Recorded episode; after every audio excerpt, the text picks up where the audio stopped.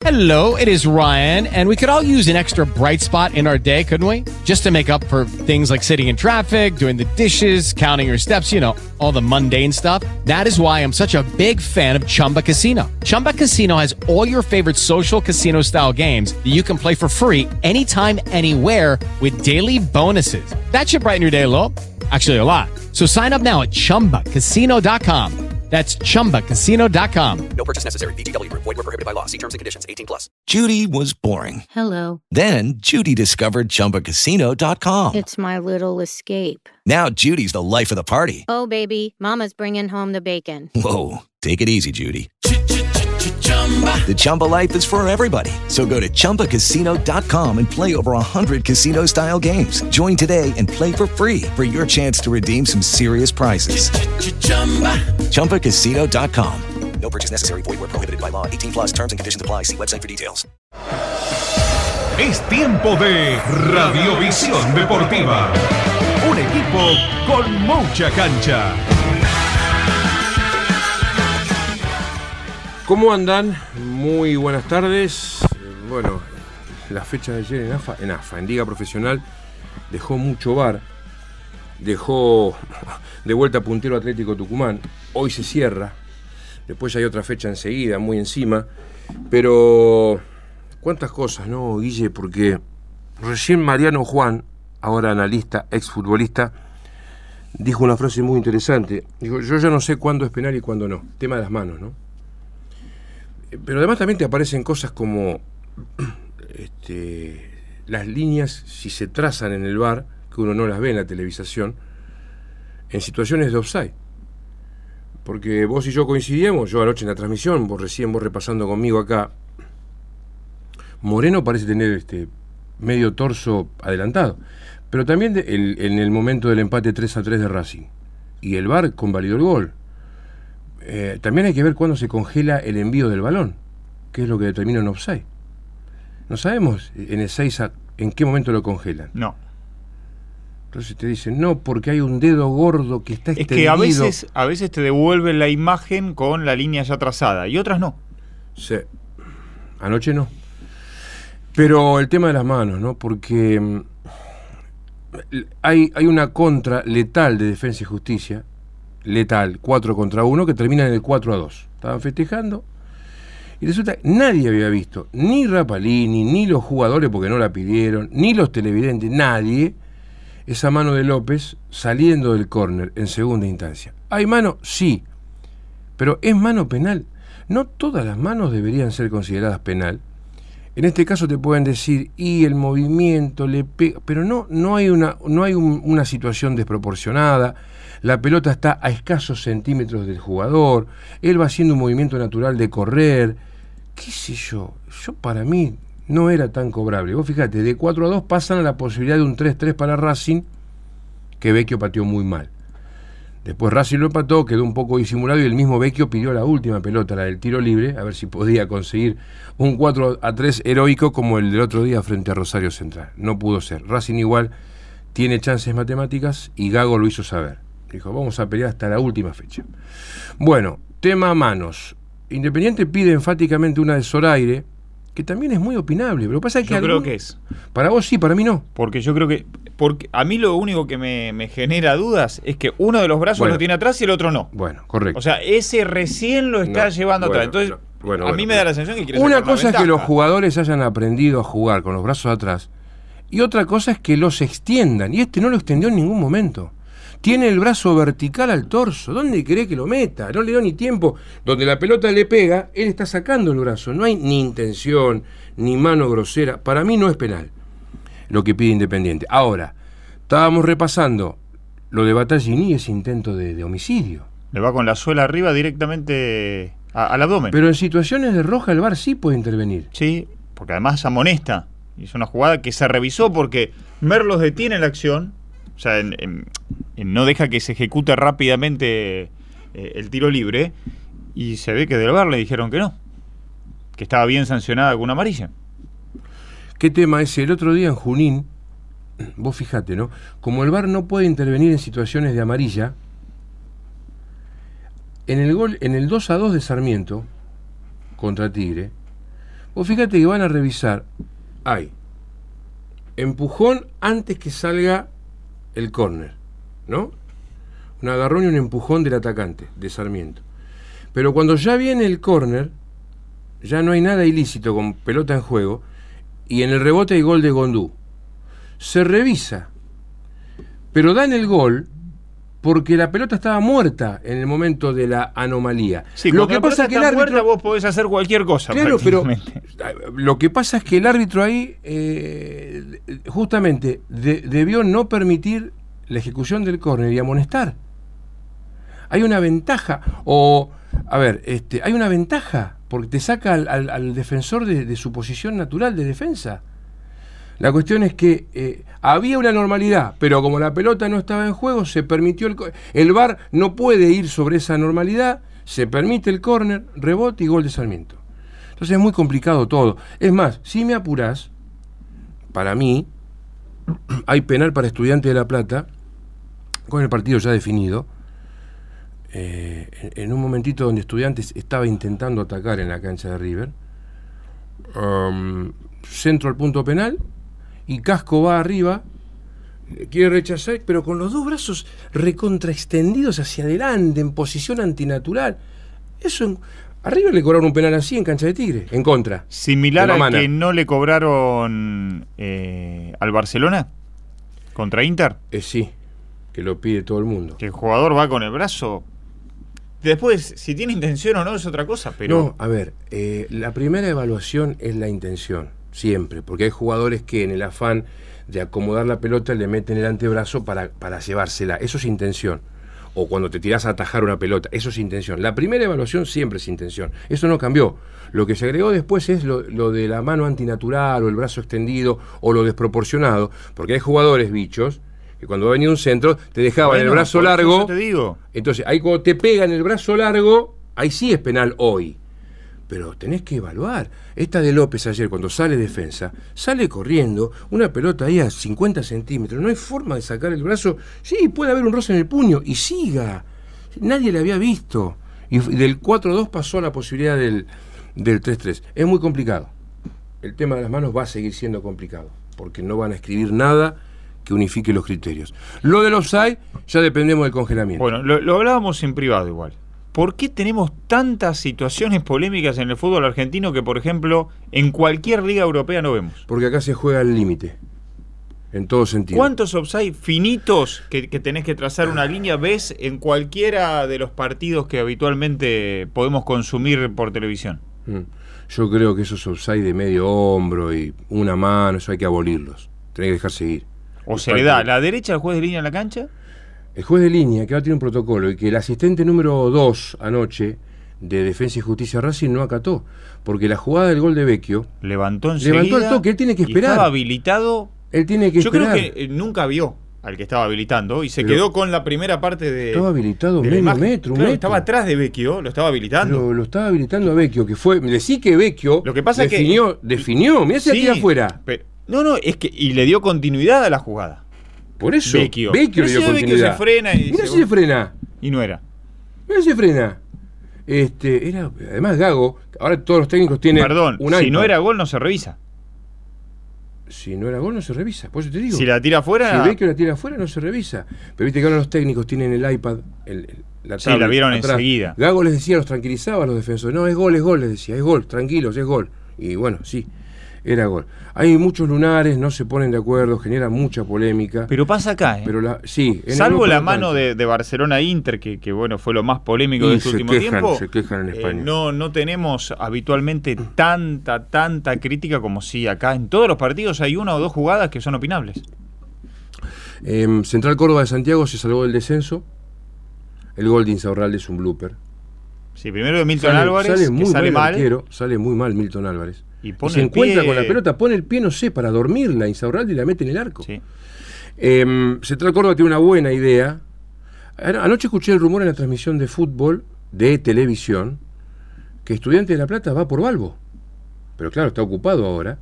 Muy buena idea de juego prepara Balbo para Central Con pocos Córdoba. recursos. Con poco se ha salvado del descenso cuatro fechas antes el conjunto santiagueño. Em, del primer tiempo sé que fue espantoso. Vos no lo viste el No. partido, estabas en el básquet. No sé qué, qué, qué, qué obtuviste o qué leíste del segundo tiempo. Independiente está muy bajo de nivel, lo decíamos ayer. Sí, un Marcone que Fue el mejor. Fue el mejor. eh, trató de sostener al equipo. Que tuvo el empate, tuvo la posibilidad de igualarlo uno a uno y cuando parecía que inclinaba la cancha tibiamente, tibiamente mucho toque intrascendente, llegó el, El 0-2. blooper, el blooper de 0-2. Lizarralde. Y después, bueno, yendo para arriba, yendo por arriba, un centro que conectó Lizalde. Sí, primero la protesta del penal y después el cabezazo Sí. de Elizalde Sí. para el, el descuento. Yo creo que Falcioni tiene las horas contadas. Yo creo que también. Sí. Yo creo que No, también. no creo que ni llegue a finalizar este campeonato. Vamos a esperar. Eh, River recuperó un poder de gol que había perdido. Anoche recuperó pase vertical, profundo para los delanteros. Estaba muy regalada la última línea de estudiantes. Era cuestión de meter ese último pase y poner mano a mano a un jugador de River y que acierte. Y River en el comienzo del segundo tiempo no estuvo certero. Ahí pudo haber goleado. Después terminó redondeando el 5 a 0 en los últimos 10 minutos. Hizo tres goles, una catarata en, en siete, con definiciones de los ingresados. Solari, que tenía mucha bronca, se descargó.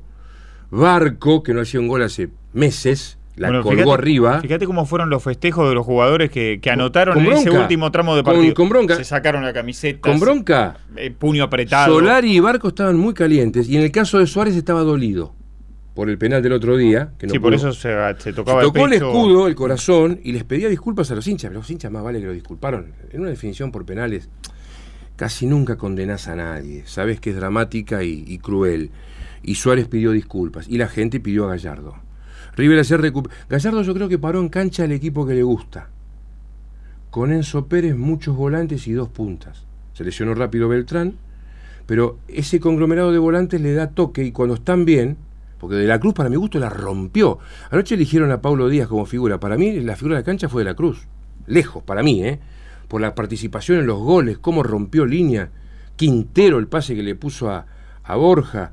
El otro volante fue Palavecino, que no está en un gran nivel. Pero me parece que ese módulo es el que más le gusta a Gallardo.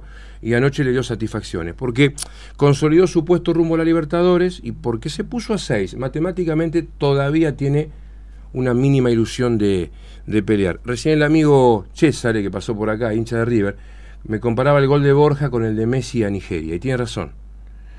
A ver, no son las posiciones idénticas, pero es un bochazo largo desde atrás. No me acuerdo si fue rojo que le metió el pelotazo a Messi en el Mundial. Messi la duerme con el muslo derecho y le sacude el pelotazo al arco. La cruzó Messi. Borja duerme el pelotazo de Quintero de atrás mitad de cancha, la deja picar dos veces y le pegó arriba. Pero fueron goles parecidos, ¿eh? Gol- golazos parecidos el de Messi y el de Miguel Borja, que metió dos consecutivos, el primero en complicidad con el arquero. Bueno, eh, hoy sobresale nítidamente Gimnasia Boca. Ganó Atlético Tucumán ayer 2-1, le metió presión al Geneise. Hoy el decano es puntero con 44, contra 42 de Boca. Dicen que está con un cuadro febril payero y que si no va él, lo repone a Paul Fernández, a quien había marginado. Salvo que lo meta a Rolón, no creo, no creo. Rossi, Advíncula, Zambrano, Aranda, Fabra, Medina, Varela, Payero o Paul Fernández y Oscar Romero, Langón y Benedetto. La visita al bosque, arbitraje de Hernán Mastrangelo a partir de 21 y 30, emisión de LU2 con la red. Pero hay otros dos partidos. Sí, porque van a estar jugando Lanús Argentinos y Huracán Talleres. A Eh, las 19 ambos. L- Lanús, que arrastra tres victorias consecutivas, argentinos deshilachado, y en el otro partido, Huracán, que si gana se prende, Huracán si gana se pone muy cerca del conjunto tucumano, Sí, pero Argentinos, cuidado que también quiere meterse en la En discusión de la Copa en- en la Copa Libertadores. La-. En la Sudamericana está prácticamente adentro. sí, sí, sí. Pero bueno, eh, seguir durmiéndose en este tramo final le puede significar Por quedarse supuesto. con las manos vacías. pero en el caso de Huracán la, la expectativa de, de poder vencer a Talleres y de volver a prenderse en la lucha por el campeonato. El tema que si Boca empata o pierde, baja el techo de la punta otra vez y le da vida a los que ganan Sí. en esta fecha. Ya lo hizo River, lo Bueno, si ganan Huracán y Gimnasia, si se da eso que vos se decís, prenden a pelear. llegan a 40 puntos y quedan a... Está bien, a, A dos partidos con cuatro por jugar. Quedan a, A dos partidos. Pues tiene no, pero 44. digo, 40 puntos. 44. Atlético tiene 44. 44 y Boca 42. Claro. Boca ganando es Y nuevamente Racing puntero. 41. Boca ganando de vuelta asalta Sí. la punta. Pero si empata o pierde, eh, el líder es Atlético Tucumán, que va a la cancha de Racing el próximo lunes. Y donde Racing puede hacer mucho daño. Otra vez, frenando a un puntero, si es que Boca hoy no recupera la cima. Sí, además ten en cuenta que Boca va a jugar con Aldo el fin de semana. Sí, que me parece el más flojo del torneo. No Sí. solo por los puntos, sino por lo que ha demostrado. Sí. Así que entre el partido de Boca esta noche y la visita de Atlético a Racing el próximo lunes se van a jugar grandes cosas. Hola, soy Lucas Biglia y en Radiovisión Deportiva queda mucho por jugar.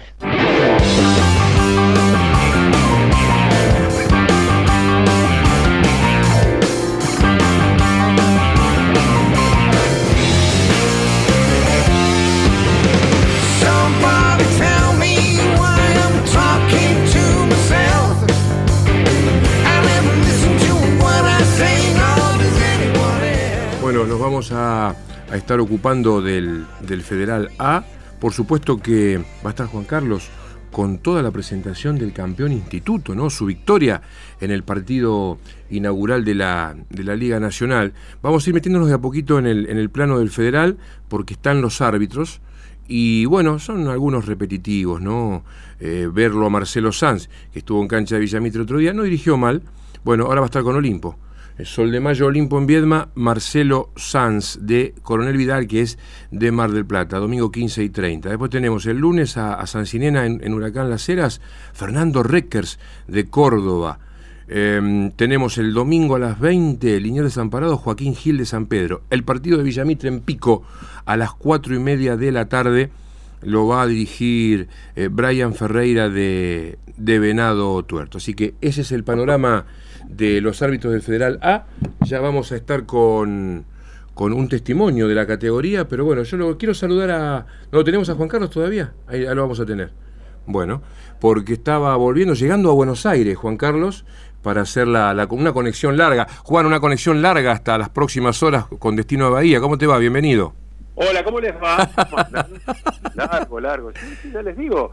Nosotros en Bahía tenemos la penuria del tema de los vuelos. La Exacto. penuria. Esa, es, una, es una tortura, sí, para el que, vuela, el que vuela por avión. Tenés que embocar, tenés que embocar. Hay que embocar. Sí, Es una perinola. Hay que, bueno, bueno, bueno. A tomarlo con calma. Juan, estábamos adentrando, eh, después vamos a estar con la liga y con el básquet local, pero nos estábamos metiendo de a poquito en el Federal A y, por ejemplo, Liniers se la juega mano a mano con Desamparados, pero Sancinena tiene que ganar sí o sí el fin de semana, el lunes, en Mendoza, en, en Gutiérrez, porque después en la última queda libre y ya no depende de vos mismo. Ese es el tema. Este, tiene que ratificar, es un partido este, claro este, y contundente para, para San Sirena para asegurar su este, eh, ingreso al grupo selecto. Porque después ya tenés que estar atento a los resultados, rezar. O sea, sería muy bueno que lo termine de definir este, definitivamente por sus propios medios, ¿no? Para, Sí. para que no quede nada y ya está tranquilo la, la última fecha, Bonjuri y compañía, fundamentalmente para, para esperar a ver con quién rival le tocaría, ¿no? Y lo tenemos en línea, te está escuchando, lo podés saludar, le podés hacer alguna pregunta al autor del gol del último fin de semana en la victoria 1 a 0, a Gabriel Sarmiento, que es el talentoso volante de San Sirena que recibió el empujón tiempo atrás de Bruno Amiconi. Gabriel, un gusto, buenas tardes, gracias por atendernos. Y bueno, lo que, lo que hablábamos recién, ¿no? Me imagino que puertas adentro en la intimidad deben estar conversando sobre la importancia de asegurar la clasificación en este partido para no estar viendo qué pasa en la última fecha, ¿no? Sí, hola, ¿qué tal? Buenas tardes a todos ahí, ¿cómo están? Eh, sí, la verdad que lo estamos hablando, va a ser un partido duro, complicado. Y bueno, nosotros tenemos que tratar de ir y, tratar de sumar de a tres o, o bueno, posible un empate. Si bien ya hemos jugado, con el resultado puesto el fin de semana, creo que con si estudiante gana, Montemay nosotros empatamos, ya clasificamos lo mismo. ¿Eso es una ventaja, jugar con los resultados puestos? Y sí, en parte sí, pero en parte no, porque tener la presión, si no, no se te dan los resultados, tienen que salir a ganar sí o sí. Claro, claro, exactamente. Y bueno, ¿cómo, cómo, qué, qué, qué- qué hablaron en la intimidad? ¿Qué les dijo Bonjour, que es un técnico experimentado justamente a raíz de, de esta definición? No, que tenemos que estar tranquilos, que nosotros tenemos para tiempo para pensar. Huracán no, porque está peleando el descenso y sí o sí tienen que ganar. Así que, que bueno, va a ser un partido lindo, creo yo. Bueno, Gabriel, y, en cuanto a lo que es la campaña, eh, más allá de, de- aquella em, rachita de, de- bueno, rachita no, gran racha, cuando asumió Bonjour, pierden con Olimpo y después meten un montón de victorias, pero después de quedar libres, como que la situación medio se, se hizo irregular, ¿no? ¿Cómo la fueron sobrellevando? Porque eh, han perdido, desde la fecha libre, han perdido más partidos de los que han empatado y ganado, pero como estaban a cubierto con aquella enorme cantidad de victorias, la pudieron manejar, ¿no? Sí, sí, creo que después de la fecha libre eh, tuvimos muchas pérdidas de jugadores, muchas lesiones. Creo que eso también no- nos afectó demasiado. Pero bueno, lo supimos sacar adelante y, y por eso estamos ahora peleando la clasificación. Sí, es cierto. Ahora como que tienen la tropa casi completa. ¿Se notó eso en los últimos dos, tres partidos? Sí, sí, porque no teníamos recambio, éramos 12, 13 jugadores y, y se hacía difícil. Si bien te, su- te sirve la ayuda de los, de los chicos de la liga, pero pero creo que, que le falta un poco para, para estar a nivel del federal. En esa pelea por entrar en los ocho fue determinante la victoria en Montemaíz, ¿no? Sí, sí, sin duda sí, porque eh, era un mano a mano y sigue siendo mano a mano con, con Monte Maíz. Sí, igualmente acá metieron alguna buena victoria. La de Juventud Unida creo que es valorable. Eh, Villamite también lo hizo, pero siempre es un equipo medio, medio raro, difícil. Incluso les habían empatado en aquel partido y después ustedes sacaron la ventaja. Sí, sí, contra Juventud se hizo un partido duro, pero bueno, eh, lo teníamos el tanque que estaba estaba encendido, así que, que lo pudimos ganar gracias a él también. ¿Están bien estos ocho que están entrando? ¿Es justo, es lógico? Y sí, yo creo que sí, porque fueron equipos, la mayoría regulares, los, los que están ya clasificados, entonces creo que, que sí, que sí es justo. ¿Te genera algo cuando por ahí están en el puesto 16 de los clasificados y por ahí te toca cruzar de entrada nomás con Olimpo? ¿Lo pensás o no le das importancia? No, mira, yo creo que, que la mayoría prefiere eh, jugar contra Olimpo, los, mis compañeros, porque si bien te ahorras el viaje, eh, también si ya lo conoces rival, así que sabes cómo trabajan y todo. Claro, sí, además lo tenés acá, preparás el partido, no te subís a un colectivo, eso es cierto, ¿no? Pero bueno, eh, ¿es el mejor Olimpo? ¿Lo, ¿Coincidís, lo ves así? Sí, sí, tiene un plantel muy grande y creo que, que por eso hace la diferencia. Bueno, ¿y ustedes desde dónde se consolidaron? ¿Desde la intensidad? Y nosotros nos consolidamos del grupo, Mm. eh, trabajando día a día y conociéndolo mejor cada, cada uno. Sí, me imagino, pero además hay cuestiones individuales y futbolísticas, ¿no? Porque al margen de Amieva, que vos lo citabas, está tu aporte, talentoso, el de Recalde, el de Rodríguez, el de Durán, el de Suárez, por citar del medio para arriba, que son los que desequilibran, ¿verdad? Sí, sin duda tenemos creo que un buen pie en- el medio, creo que eso también en lo futbolístico nos ayuda bastante. ¿Ese buen pie tuyo lo, lo, lo haces pesar más a la derecha enganchando o a la izquierda? Te hemos visto buenos partidos a la derecha. Sí, sí, a mí me gusta jugar mucho más por derecha con pierna cambiada porque me queda toda la cancha de, de frente. Claro, claro, claro. Y bueno, has tenido una temporada media curiosa, ¿no? Eh, casi siempre eh, tenido en cuenta por el técnico, pero aquel, aquel incidente con Amiconi, esa patada que recibiste, algún golazo que has hecho, ¿no te has aburrido este año en San Sinena? No, no, creo que eh, es lo que vine a buscar, tratar de tener un, buen torneo y bueno, gracias a Darío también que, que cuando él vino me puso sin dudar y, creo que le respondí bien. Bueno, espero que las cosas sigan bien, que tengan unos buenos días de trabajo. La última te, te- te usamos de colega. ¿Cómo está Wagner? ¿Está, está mejor o, o lo ves medio medio en una pierna para el lunes? No, no creo que llegue eh, Ah. Lea porque me parece que se volvió a resentir donde Chávez Sí, me agarró. se había resentido, sí, así que me, me parece que ratificaron el desgarro. Bueno, Gabriel Sarmiento, que sigan las buenas actuaciones, esa zurdita y, y por qué no la, la clasificación, pensando en los playoffs. Y sí, me vale que hay que pensar en eso, ir positivo y bueno, ojalá que se nos dé todo. Un fuerte abrazo. Muchas gracias. Hasta luego. Bueno, Juan Carlos, dentro de esta categoría tan feroz, este Sarmiento le pone un toque distintivo a veces, ¿eh? Esa zurdita que tiene muy elegante. eh, de enganchar, de hacer un amague, de, de desorientar, de esconder la pelota, tiene buena pegada. La verdad que interesante. Tiene buenos jugadores Sancinena de mitad de cancha para arriba y obviamente esa frutillita que es Amieva. Lo van a necesitar, van a una cancha que si bien es cierto no es la de Huracán, ya el globo lacerino mete mucho público, ejerce mucha presión y como bien decía este Sarmiento, están peleando el descenso. Claro, claro, tal cual. tal Va a cual. ser un partido bravísimo el lunes cuatro y media en Mendoza para San Claro, por eso yo le preguntaba a Víctor Hugo el tema de, eh, incluso si es cómodo para ellos jugar con los resultados en la mano. Porque por ahí te presiona un poco más el tema. Sí, él te lo explicó desde el lado que por ahí si se dan un par de marcadores ya esta fecha pueden liquidar la clasificación. Ah, él, ahí él está. lo vio desde el lado positivo. Ahí está. Por ese lado, es- el vaso medio lleno y el vaso medio vacío, ¿no? Sí, tal cual. Este, tal cual como se dice vulgarmente. Porque si vos ya este, tenés esa tranquilidad, pero ni hablar, ¿sabes qué? Como, como hacía Red Orbach en la NBA. Encendés un puro y eh, con- me lo imagino a Bonjour en el banco este, con esas bocanadas de humo. Pero de lo contrario, si vos estás surgido, si vos estás necesitado, si, si necesitas los tres puntos indefectiblemente ante un rival de cuidado, difícil, duro, como planteaba él, bueno, este, por ahí se, se te hace más cuesta arriba. Por eso, a ver, no sé qué opinan ustedes, pero a mí me da la sensación, yo soy, pero quiero jugar toda la misma hora. Sí, y fijar las últimas dos fechas a la misma hora. Los que pelean, lo que pasa es que en este federal A, en esta región sur, todos pelean por No, algo. olvidate. Tenés que meter una fecha como era antes la AFA, domingo 15, 30, todos los partidos.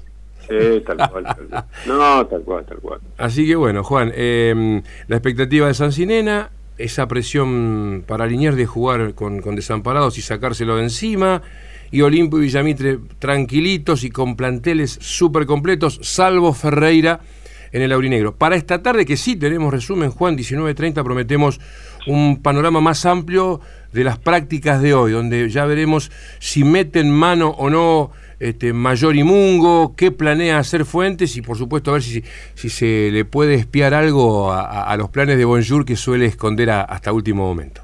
Claro, no, ni hablar, y más en esta condición. No, y más que para Sancinena se alarga la semana, porque para Sancinena hoy es miércoles, Claro, exacto. porque juega el lunes. Tal cual. Así que bueno, Juan Carlos, hacemos la pausa y ya nos metemos en la naranja.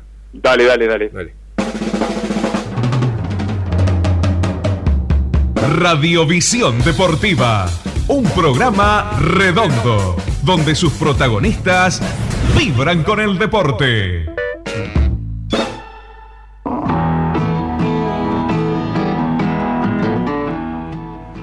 Bueno, Juan Carlos, ¿le costó más de lo previsible a Instituto anoche en su debut con Independiente de Oliva? Y contanos detalles porque las estadísticas oficiales en No. este estreno de plataforma, qué complicadas ahora- que están, ahora- ¿eh? ahora hablamos de ese tema, ahora hablamos de ese tema porque la verdad es, es, es, ah, es- es increíble las cosas que están pasando acá. A ver, vamos, vamos por partes. Eh, le costó, sí. Eh, Instituto hay que recordar que a último momento no pudo jugar Romano, que estaba con un fuerte estado gripal, y eso es una baja, me parece sensible. Ya no tenía a su base titular, a Leandro Vildosa, y tampoco a quien me parece, hay que ver ahora después de lo que jugó Lugarini ayer, eh, era el reemplazante natural en principio de Cuello, que es el ex Bahía Vázquez Martín Fernández. Ninguno de, de ellos estuvo disponible. Y lo sintió en la rotación, está muy claro. Además, inició con Elías en la posición del 3 y Lugarini en la posición del 4 ayer. Eh, yo creo que tuvo eh, varios momentos Instituto en los cuales Victoriano estaba muy preocupado por la cantidad de pelotas perdidas. Por ejemplo, en el segundo cuarto perdió 9. Y eso afeó mucho este, su, labor, su actuación, y de no incrementar este, su, este, labor en el último cuarto, corregir defectos, el tema de las pérdidas. Este, quizá le hubiese puesto Independiente de Oliva en dificultades, un equipo básicamente joven, con un par de veteranos, como Escaramucino y, Martina, que es uno de los siete actuales de Liga Nacional que están por encima de los 40 años. Con la llegada de Leiva, temporariamente a Boca, ya son siete los jugadores cuarentones que, que- que participan en este arranque de Liga Nacional. Y realmente lo puso contra las cuerdas Independiente, con variables defensivas que implementó Martín González, el entrenador, que confundieron bastante a Instituto, con una defensa por momentos envolvente y con, muchos doblajes y atrapes que le significaron pérdidas al equipo cordobés y por ese motivo el, partido fue muy cambiante, porque por ahí sacaba cinco Instituto y de pronto mirabas el marcador y estaba Independiente de Oliva tres arriba. Este, no, no, fue una victoria muy trabajosa. Eh, creo que debió sufrir más de la cuenta. Pero es un detalle que nosotros hablábamos ayer en la previa antes de comenzar la competición, que es, acá no está el Super 20, acá empezó el todos contra todos, y no todos los planteles arrancan completos, porque tienen jugadores diseminados en distintos lugares de Latinoamérica que están este, trayéndose unos pesitos en dólar, en dólares, este, en, distintos lugares. Y entonces van a dar ventajas. Encima, las lesiones. Boca, por ejemplo. Boca no tiene a Shatman, reemplazado temporalmente por Rivero, no tiene a Barber, reemplazado ahora por, por Leiva para el arranque de la competición, y no tiene a Mata que está desgarrado. Entonces, ya este, empiezan en desventaja. Y acá empezás a perder terreno.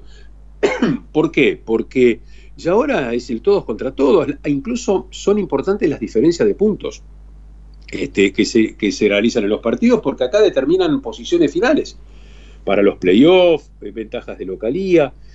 Y yo no sé si todos van a comenzar de la misma forma. Instituto sufrió anoche. Yo creo que Romano le vuelve ya para el partido de mañana frente a Boca. Yo creo que va a estar recuperado y ya le va a cambiar la historia seguramente.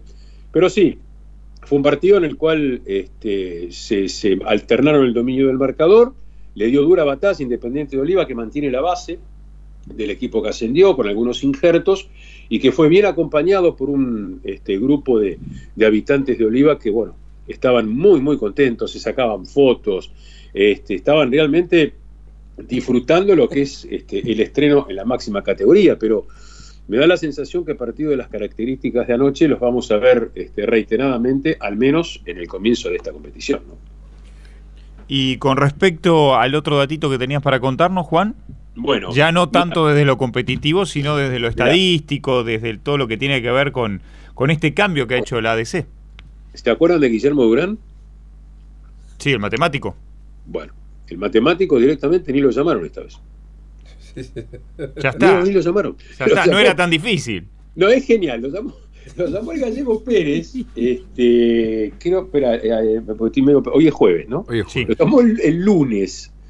Dice, che, no, te llamo por el tema de fixture. que-". Y me dice, a mí ni me llame porque la última vez que me llamaron fue antes de la liga pasada. O sea que derivaron todo para, para- o, con otro matemático, no sé. Pero como cambió el rol de las estadísticas ahora, ayer hubo un momento en el cual Fabián, que las lleva a él, estaba totalmente confundido. Como yo también las llevo para mí, la estadística cruda llevo yo, me mandaba me- mensajes a cada rato diciéndome cuántos puntos tenés de fulano, cuántos tenés de Mengano. Bueno, eh, anoche entró un chico Herrera en Independiente de Oliva. La primera que agarró metió un triple de aquellos. Benjamín. Ah, exactamente, metió un triplazo, el número 32. Ah, eh, dos jugadas siguientes, roba una pelota, de las tantas que robó Independiente de Oliva, se va y pone la bandeja. Bueno, obviamente 3 más 2, 5, ¿no? Aparentemente. Bueno, en la planilla oficial decía 2. No le habían anotado el triple. Entonces eh, en- entramos en discusión cuando fuimos al corte del entretiempo. Me dice, me dice Fabián, ¿qué hacemos? Le digo, "Mirá, nosotros estamos transmitiendo al aire, nosotros no podemos regirnos por lo que dice la planilla oficial, que es la que realmente vale. Porque la planilla oficial, este, al fin y al cabo, va a ser la que este, realmente este, va, a tener este, la puntuación y demás. Pero nosotros estamos al aire. Ustedes están viendo el partido en sus casas. Vos, este, Guille, vos, Víctor Hugo, viste que Herrera metió un triple y que al rato metió una bandeja. Y por ahí mete otro doble y dice, ¿cuánto lleva? Cuatro. No, lleva siete. Tres más dos más dos es siete, si, Sí. si- si no cambió la matemática. Entonces, este, nosotros estamos transmitiendo, la gente está viendo, la gente... Yo cuando era chico, hace mucho ya de esto, escuchaba las transmisiones radiales, porque no, no se, no se televisó un partido de básquet ni de casualidad, incluso que, que recién empezaba la televisión. Yo llevaba la estadística, que por ahí, en algún corte publicitario, me faltaba alguna conversión, pero yo llevaba la estadística, y cuando iba en el entretiempo, quien, quien estaba al aire en ese momento haciendo la, la- la planilla, que no era técnica, este, que era simplemente con, con los puntos de cada uno, yo las cotejaba. Y si me faltaba algún punto era justamente porque me había perdido alguna conversión durante un corte publicitario, conexión con otra cancha, con lo que sea.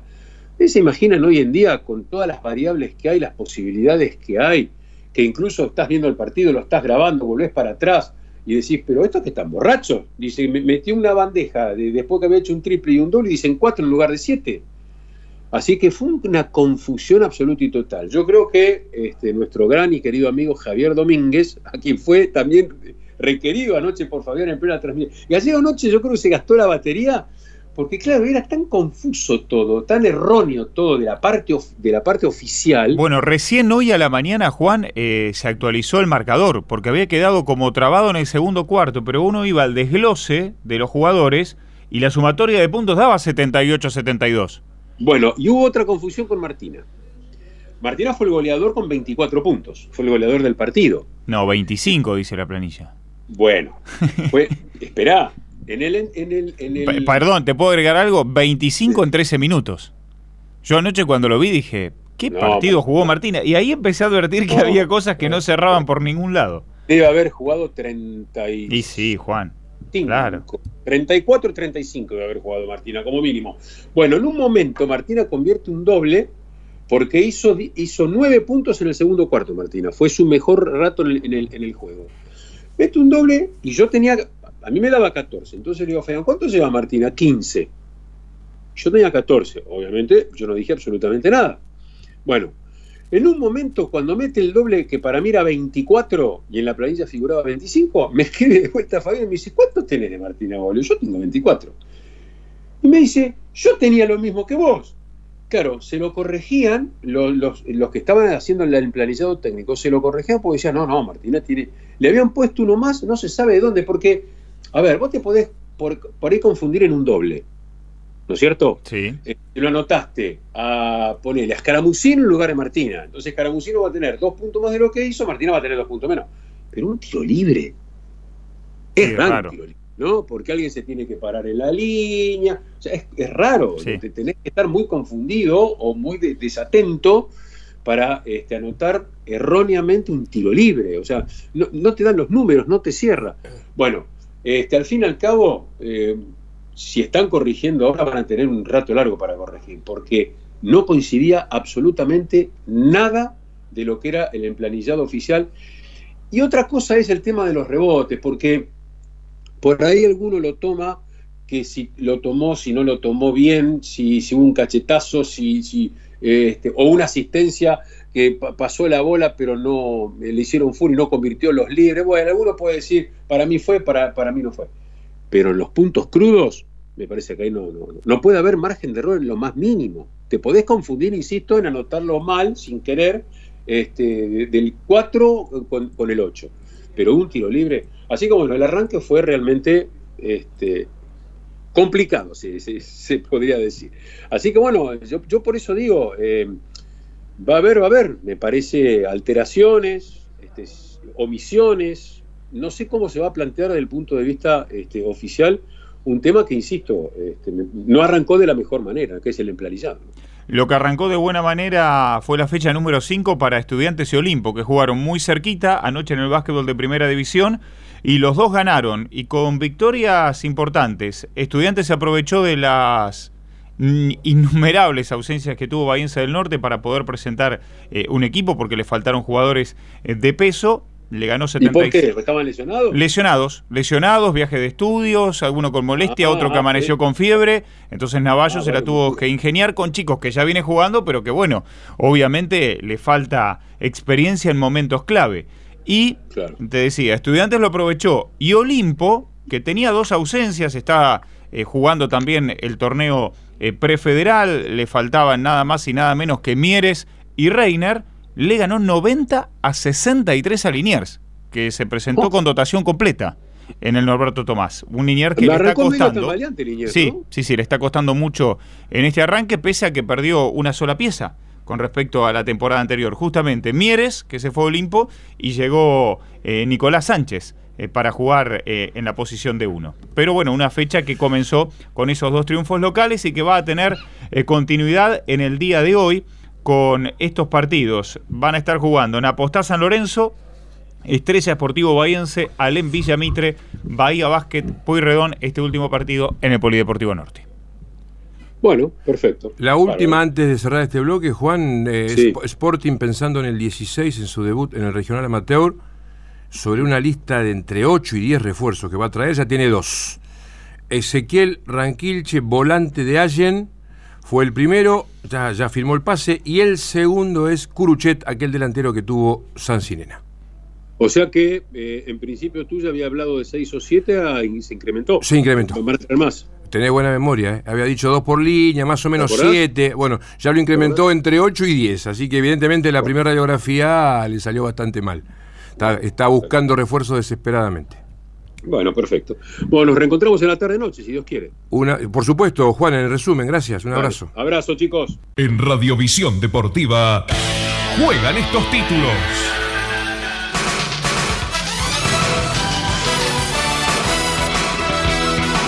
El vice del Barcelona dijo que Messi es un activo del Barça y tiene las puertas abiertas para volver a mediados del año que viene. Habló Messi con Viñolo, la nota larga. Dijo que este va a ser su último mundial y que hay selecciones mejores, pero que Argentina está ahí cerquita, que va a pelear por, por ganar el mundial. A propósito, el albiceleste llegará al certamen ecuménico en el tercer puesto del ranking FIFA. Arriba siguen Brasil y Bélgica. Jorge Sampaoli es el nuevo orientador del Sevilla. Ya está concentrado en el hotel donde habitualmente van y planea llevar a Nicolás Pareja. Claudio Vivas dejó de ser el técnico de Banfield y ya suena el retorno de Javier Sanguinetti. Los números del técnico saliente, 28 partidos dirigidos, 8 triunfos, 11 empates y 9 derrotas, pero semifinalista de Copa Argentina. Gonzalo Higuaín comenzó a despedirse con un doblete para el Inter Miami, goleada sobre Orlando City 4 a 1, al que supera del quinto al octavo puesto por tres unidades en la tabla rumbo a los octavos de final y este sería el primer ingreso a playoff de la franquicia del balneario en cuatro años de existencia. Real Madrid con Gabriel Deck inicia hoy su participación en la Euroliga cuando visite desde las 15 al Panathinaikos en Grecia. Infantiles de Liniers en Buenos Aires, ayer contra Racing, la categoría 2010 perdió 3 a 1 y la 2011 empate 1 a 1 el primer grupo y caída 5 a 1 en el segundo equipo. Ahora están jugando con River. Municipales perdió con San José de Mar del Plata aquí en Bahía 4 a 2 luego del 0 a 1 en la ida por las semifinales del femenino de la Federación Bonaerense Pampeana. Nosotros nos despedimos. Ya está empezando Convergencia. 19 y 30 el resumen y después Gimnasia Boca con la red. Gracias. Un abrazo para todos. Tiempo cumplido. Hasta aquí. Radiovisión Deportiva. LU2 AM 840.